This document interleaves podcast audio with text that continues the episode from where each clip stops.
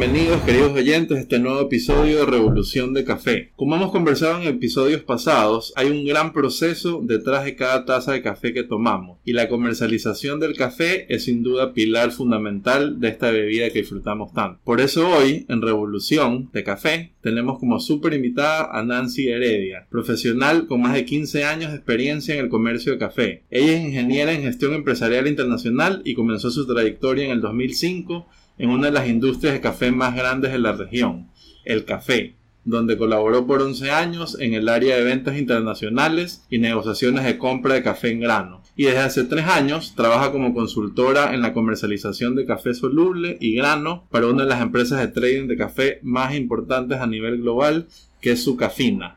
Y con esto dicho, con esta introducción, nos queda corto decir que tenemos el honor, Nancy, de tenerte y es un gusto, si te puedes presentar al público, un gusto tenerte aquí como invitado de honor. Gracias, Mario. el honor es mío realmente estar aquí en este programa tuyo, que me parece genial que tengas esta iniciativa, ¿verdad? Para poder contribuir en cultura de café, ¿verdad? Que para Ecuador tal vez es un poco más nueva y, es importante que la gente se identifique cada vez más con, con todo lo que tiene que ver con café. Perfecto, un, gusto, sí, y, y, por eso estamos y yo estoy muy emocionado porque siempre digo que en el, que en el podcast yo también aprendo y, y hay ciertos episodios y ciertos invitados que aprendo más. Por ejemplo, en la primera temporada eh, hablamos sobre nutrición y el café y eso yo no sé casi nada y aprendí bastantísimo y, de esta temporada yo creo que este es el que más emocionado estoy para poder aprender también algo. Entonces con esto quisiera ir a la primera pregunta. Tenemos una base, una lista de preguntas que, que te tenemos preparados, pero antes de eso quiero que me un poquito en general qué es ser un, un coffee trader.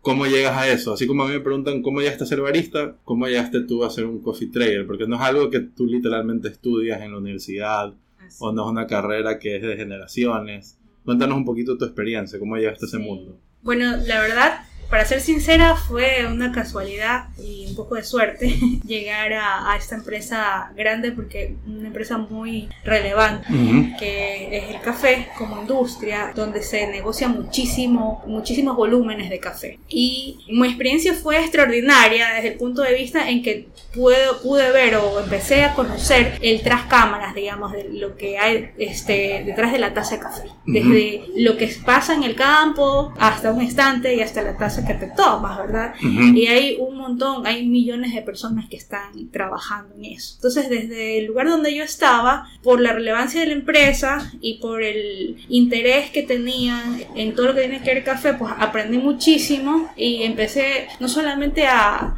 a que me gusta el café, sino tener una pasión, un amor. Increíble, y, y, esa, y esa palabra pasión se escucha mucho en café en tostadores, en productores, en, en, consumidores, en baristas, en traders. Entonces, un gusto que, que tu camino eh, profesional te haya llevado a, a, que tengas pasión por el café. Y es un gusto tenerte también como colega hasta cierto punto, tratando de impulsar el... Y, y eso me, me, hace que, por ejemplo, admirar a personas como tú, que van más allá de la parte comercial, digamos, de, la, de que solo es un negocio, sino que más allá al, al a poder ir hacia el detalle más emocional o más emotivo de café, de lo que es disfrutar una taza de café o de lo que es producir una taza de café, pero solamente desde, desde afuera, sino desde el punto centro del, del asunto, ¿no? Eso es lo que de verdad admiro mucho. Chévere, millón gracias. Me siento halagado por esas palabras. Entonces, Nancy, vamos con la primera pregunta. Este podcast, eh, obviamente una de las metas es educar a, a la mayor cantidad de personas posibles, no solo profesionales, sino que también está dirigido a, a, gente que recién está empezando en el mundo del café o que simplemente le gusta disfrutar una tacita de café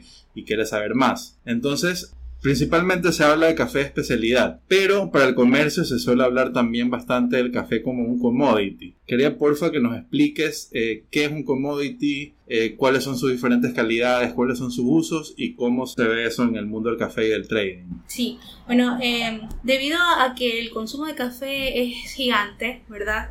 Desde todos los estratos de la sociedad, desde las personas más sencillas hasta lo más sofisticado, el volumen negociado de café es gigante, son millones de sacos, eh, son más o menos 168 millones de sacos que se, negocian anualmente, que se producen. Entonces, este, esta disponibilidad gigantesca de un producto agrícola, eh, que no tiene ninguna elaboración, pero es agrícola, eh, se llama commodity porque está disponible en cantidades grandes. ¿Y qué pasa cuando un producto está así, es disponible en cantidades grandes? Que se empieza a estandarizar. Hay arábica y robusta. Entonces ya, que no es la realidad, porque hay muchísimas variedades, pero se los ha definido entre arábicas y robustas, se estableció un mercado para estos dos productos, hay tres bolsas importantes que se, donde se negocia el precio de estos productos y ya se hace un mercado formal, Entonces, eh, este es un commodity cuando está, justamente llegas hasta ese punto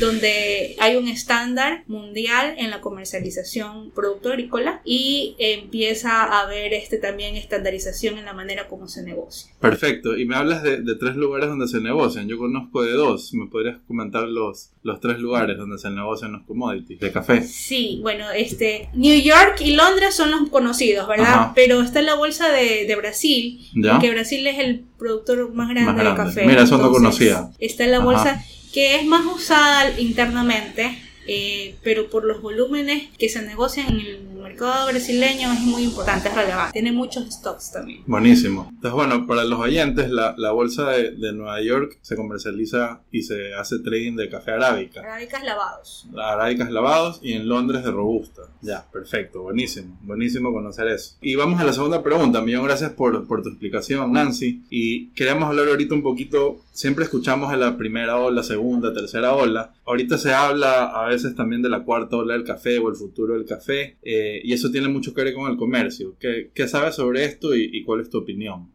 Sí, bueno, la cuarta ola de café, como tú dices, es como que la tendencia actual hacia el futuro de lo que va a ser eh, la producción de café y la comercialización de café. Y este tema de la cuarta ola lo empezamos a hablar en un grupo de colegas este, en la empresa donde yo trabajo, aquí en Ecuador, y, se lo ha denominado este, Finca Total. Eh, ya es un proyecto para Ecuador. Eh, ¿Y qué significa? Este, lo que se quiere hacer aquí es redefinir la cadena de suministro de café integrando al productor eh, para que pueda ser el que provee un paquete total o un paquete de finca total al público. Este, quiere decir desde material genético hasta la tasa. Y lo que va a hacer el productor es, generar eh, identidad trazable de su café. Y cuando ya le das identidad a tu café, empieza a convertirse en un café especial. No de especialidad necesariamente, pero sí es especial porque tiene trazabilidad, porque tiene un buen manejo de post cosecha eh, y solamente con un buen manejo post cosecha puedes tener una excelente calidad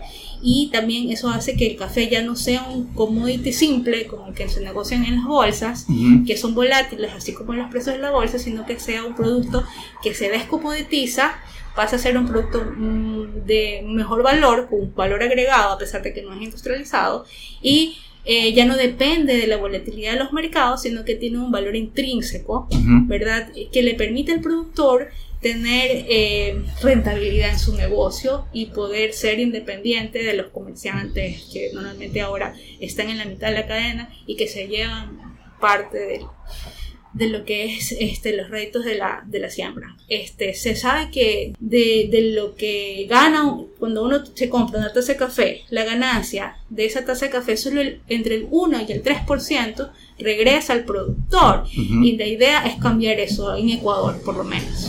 o sea, que se, que se equilibre un poquito más la cadena. Así es, así es. Me parece súper interesante y es más, me, me encantó el proyecto y se me vinieron de una vez miles de preguntas que, que, me quería salir un poquito del tema y preguntarte. Por ejemplo, me gusta esta idea porque entonces no está eh, necesariamente metido con la calidad. O sea, se, se, vendería un café a un premium, por decirlo así, y no necesariamente, porque usualmente en la especialidad se paga más por, por calidad, en el sentido de, de sabor. Exacto. Aquí no sería así el caso. Eh, o sea, yo creo que eso va a ser un efecto, un efecto de, de, las buenas prácticas. Que al final, solamente por tener una buena práctica, este, vas a tener un, un excelente, o sea, vas a tener mayor porcentaje de cafés rojos, de cerezas rojas, que te van a dar mejores tazas y, y, va a tener un puntaje alto, digamos, de, de taza. ¿ya? Pero ese no es el fin en sí, sino el fin en sí es que el café tenga su identidad y que sea trazable todo su proceso. Para que cuando haya un comprador en donde sea cualquier parte del mundo, puede ser Ecuador o fuera, esté seguro de lo que está comprando y ya eso ya le da valor. Solamente es tener trazabilidad ya le da valor. Perfecto. Y una pregunta, ¿y, ¿y, en qué se diferencia este proyecto de finca total de lo que yo sé que el, sistema actual de especialidad no es perfecto, para nada? Es más, yo siempre he sido un crítico interno, no público, de que mucho es marketing eh, sí, se le paga mejor al productor y todo, pero también se le exige más. ¿Cuáles grandes diferencias tiene este proyecto, por ejemplo, que me hablas de finca total versus la especialidad actual? Este, como tú dices, hay mucho marketing y hay, por ejemplo, estas certificaciones que te dan eh, la idea de trazabilidad, pero que se han convertido tan marqueteras, tan eh, comerciales, que lo que hacen es simplemente poner un sello sin una real trazabilidad este, no se puede, eh, certificaciones actuales no, no se puede tener una verdadera trazabilidad del material genético porque ellos dividen la trazabilidad, o sea que la trazabilidad empieza aquí hasta aquí, después empieza aquí hasta acá, y, y, lo que hacen es cobrar tasas y no hay un desarrollo. Y más eso tú lo puedes ver en, en el lado, ¿verdad? Cada vez hay menos gente que quiere pagar una certificación porque no les representa, el discurso es tan alto de certificarse que no les representa, no se devuelve la inversión en las certificaciones actuales. Entonces, ¿qué es certifica total? Involucra al productor, que sea el productor el que defina su sistema de producción y que defina su trazabilidad. Este productor no tiene que pagarle a otra persona para que le, certifiquen de que este, orgánico, esto es orgánico o de que hizo esto de tal manera. No, el productor es, es el responsable de su proyecto y, es el que va a tener al final el éxito financiero, que no es lo que está pasando hoy en día en café. En hoy en día en café el éxito financiero está dividido en muchos pedacitos en la cadena. Perfecto, me, me encanta y me encanta tanto, Nancy, que dejemos este tema para un futuro episodio, solo un episodio para hablar más a detalle de esto, pero increíble. Los proyectos que estás involucrada y, y, chévere, porque siempre hay que estar viendo cómo se mejora la cadena de valor, ¿no? sea comercial, especial, ultra especial, pero siempre hay donde mejorar. Así es. Eh, buenísimo, Nancy. Entonces te tengo otra pregunta, es un poquito fuera del, del tema del trading, pero al final se tiene mucho que ver. Entonces quería preguntarte, en tu opinión, ¿Por qué es importante conocer sobre el mercado del café y todo? O sea, como trader, ¿cuáles son tus herramientas y qué te hace mejor trader que otros, por ejemplo, conociendo el mercado? Obviamente, el tener conocimiento técnico de los mercados te va a permitir tomar decisión. Entonces, para las personas que trabajamos en la industria de café, nos da las herramientas para poder analizar técnicamente el mercado, que decir, todo lo que te dicen los precios del mercado. Eh, en estadísticas y en datos y eh, la oferta y la demanda. Entonces, para el público en general también es importante que conozcan el mercado porque da información. tú puedes notarmente por la variación de precios que hay algo, a lo mejor algún problema en la oferta y la demanda o en un problema de clima, entonces hay menos este, oferta o que a lo mejor hay demasiada oferta, los precios están cayéndose, entonces tú solamente por la variación de precios te puedes dar cuenta de que algo está pasando y luego también te da un índice de, de, la parte económica mundial, ¿verdad? De la coyuntura económica, cuando tú analizas el mercado integrado, o sea, no solamente te enfocas en café, sino que también estás viendo las monedas, el dólar, por ejemplo, como la mayoría de las commodities se cotizan en dólares, el dólar siempre afecta el precio. Hoy en día hay una debilidad en el dólar por la situación del COVID que ha hecho que hayan estos programas para incentivar el consumo, se le obliga al gobierno a tomar políticas en las que el dólar se debilita eh, y eso afecta al comodito de manera, pues, digamos, positiva en el precio porque sube. Hay más interés de los inversionistas de traspasar sus inversiones en liquidez hacia los commodities y por eso todos los commodities están subiendo de precio, este, y café. Café, este, después el petróleo es uno de los commodities más volátiles porque llama mucho a la inversión. Entonces hay muchos inversionistas ahí. Entonces tienes este, información del mercado. Y eso te va, te va a permitir decir, bueno, este momento para mí es un momento que debo comprar, o este es un momento en el que debo vender, o este es un momento en que debo estar muy conservador y comprar solo de, de la mano a la boca entonces, este, eso, eso es importante saber. Como trader de café, conocer el mercado este, me va a permitir ser más profesional, ¿verdad? En, en mi trabajo, obviamente, ¿no?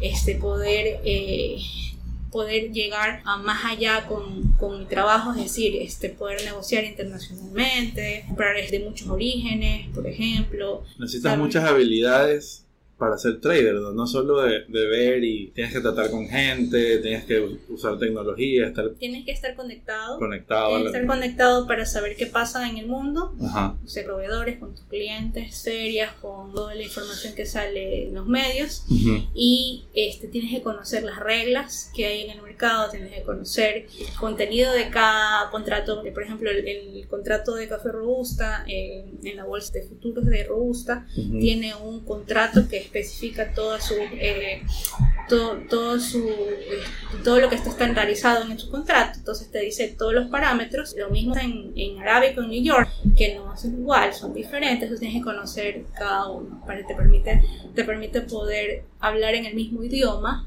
con el mundo. Eso, por eso es importante la existencia también del mercado de futuros, porque al estandarizar la forma de negociación, así yo en Ecuador como otra persona en Europa o en África, hablamos el mismo idioma. Perfecto. Ahorita que tocaste el, el, término futuro, quería preguntarte de eso. ¿Qué tipos de coffee trading hay? ¿Hay, hay trading que es del día a día y hay trading que es a futuro. ¿Qué los diferencia? Ya, este, bueno, tú te refieres al tipo de negociación. Ajá. Ya, este, la negociación en el, en el mercado físico en donde vas directamente al productor y compras eh, un contenedor. compras un contenedor, compras pocas cantidades, haces un contrato este, específico o al mismo tiempo hay contratos a largo plazo que son directamente con el productor o con un comerciante, ¿verdad? Y trato este acuerdo, ¿verdad? Y luego están los contratos con el futuros que son que solo se negocian en la bolsa, que realmente son contratos este, que negocias valores, no, no en sí el físico. Estos contratos de futuros que se negocian en la bolsa es permitirte a ti eh, tomar este, fijar el precio de tu producto con anticipación, sin vender el físico. Ya, esa es la magia. Sin tú comprar el físico, café, el café físico, o si tú vender el café físico,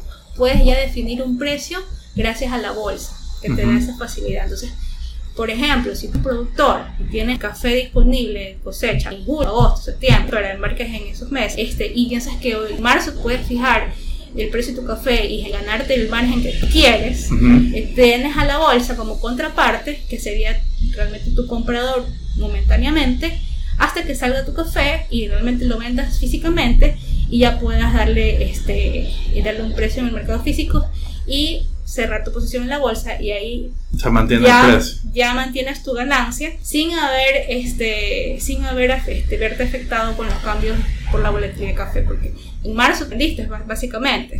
Se hizo realidad ya físicamente eh, después cuando lo exportaste pero tomaste una decisión anticipada y eso lo puedes hacer gracias al mercado futuro. O es para cuidarse un poquito de, de la volatilidad del mercado yo trabajé en un coffee trader un par de meses en, en Italia, eh, se llama Hacienda Runite Café. Eh, ¿Sí los conoces? Franco Tesoro. Bueno, es uno de los coffee traders más grandes de, de, Italia, fue una gran experiencia y solo me quedé con más pica porque es un mundo increíble que todavía puedo seguir aprendiendo un millón, ¿no? Y algo que siempre hablaban es de especulación. ¿Qué es la especulación en el café? Las personas que especulan principalmente son personas que no están relacionadas al negocio del café. Ellos solo buscan el, el bill metal. Ellos solamente están importados en, en, la, en, el rendimiento del precio de, futuro, del futuro, ¿verdad? Entonces hay gente que entra a, a comprar o vender en la bolsa de café solamente esperando la ganancia del contrato de café, no la ganancia físico. Que no está mal que existan estos especuladores, que se le dice, que son realmente inversionistas, que buscan, buscan valor y no el producto, este, porque le dan liquidez, ¿verdad? Como tú dices, por ejemplo, el, productor quiere fijar su precio de venta en la bolsa. Entonces, pero para él poder venderla en la bolsa, necesita que alguien le compre. Y él no va a entregar café, él simplemente quiere fijar su precio. Entonces ahí están los inversionistas que hacen la otra parte y dan esa liquidez para que la persona tenga esa oportunidad de, anticiparse a, su cosecha. Entonces está bien que hagan la especulación en ese sentido. Ahora, cuando tú especulas con tu negocio, eso es riesgoso porque estás poniendo en riesgo tus ganancias. Ya, perfecto. Muchísimas gracias, Nancy, por la explicación. Ahora quería preguntarte un poquito, eh, algo un poquito más técnico. He escuchado los términos Incoterms para exportar café. ¿Nos podrías explicar un poco qué es cada uno de ellos? Eh, bueno, este, en sí los Incoterms son términos que se, que se crearon para el comercio internacional, entonces es algo también estandarizado. ¿verdad? Para el comercio mundial. Es decir, este, qué tiene que hacer el vendedor y qué tiene que hacer el comprador. Por ejemplo, ah, bueno, los más comunes este, está el, el FOB, que significa libre a bordo, está el, el CMF, que es el costo más flete, y el CIF, que es el costo seguro y flete. Son los más usados.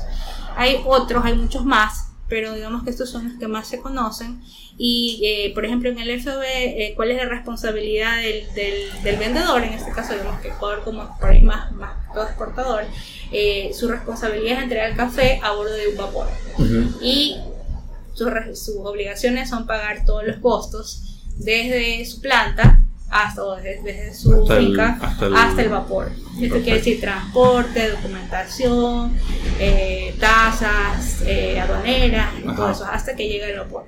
Y el comprador le tocará pagar el flete, le tocará pagar también los gastos locales en destino, eh, igualmente citar documentación. Una vez que toca el, barco, por decirlo así, hasta ahí es FOB. Hasta ahí es FOB. Perfecto. Y cuando, eh, cuando es más jefe, ya al vendedor también le toca pagar el flete. Y cuando hay seguro y, flete, también le toca pagar el seguro y el flete. Esa es más o menos resumido. Entonces, eso también depende, obviamente, del precio de negociación. Y es importante saber esto porque he escuchado, obviamente, casos extremos, ¿no? De gente que, que, es, que que negocia sin saber estos incoterms y termina siendo perjudicada porque tiene que, que asumir gastos que no tenían. Te doy un ejemplo, por ejemplo Colombia en Colombia este, se, hay, hay un caso especial cuando tú compras en FV porque ellos están obligados por las regulaciones del país a entregar el café para ser cargado en el puerto. O sea, tú no puedes cargar el, contenedor en la planta, sino en el puerto, porque ahí le hacen una inspección antidrogas por el tema eh, colombiano. Entonces, eso, este, eso le obliga al comprador, cuando, cuando compra en FOB, a que este, tenga costos extra en la parte, en los costos de naviera, porque no contó con que cuando llega el café al puerto, la naviera le va a cobrar eh, la carga del café, la carga del café en el contenedor cuando está en el puerto, ¿verdad? Porque ya no lo paga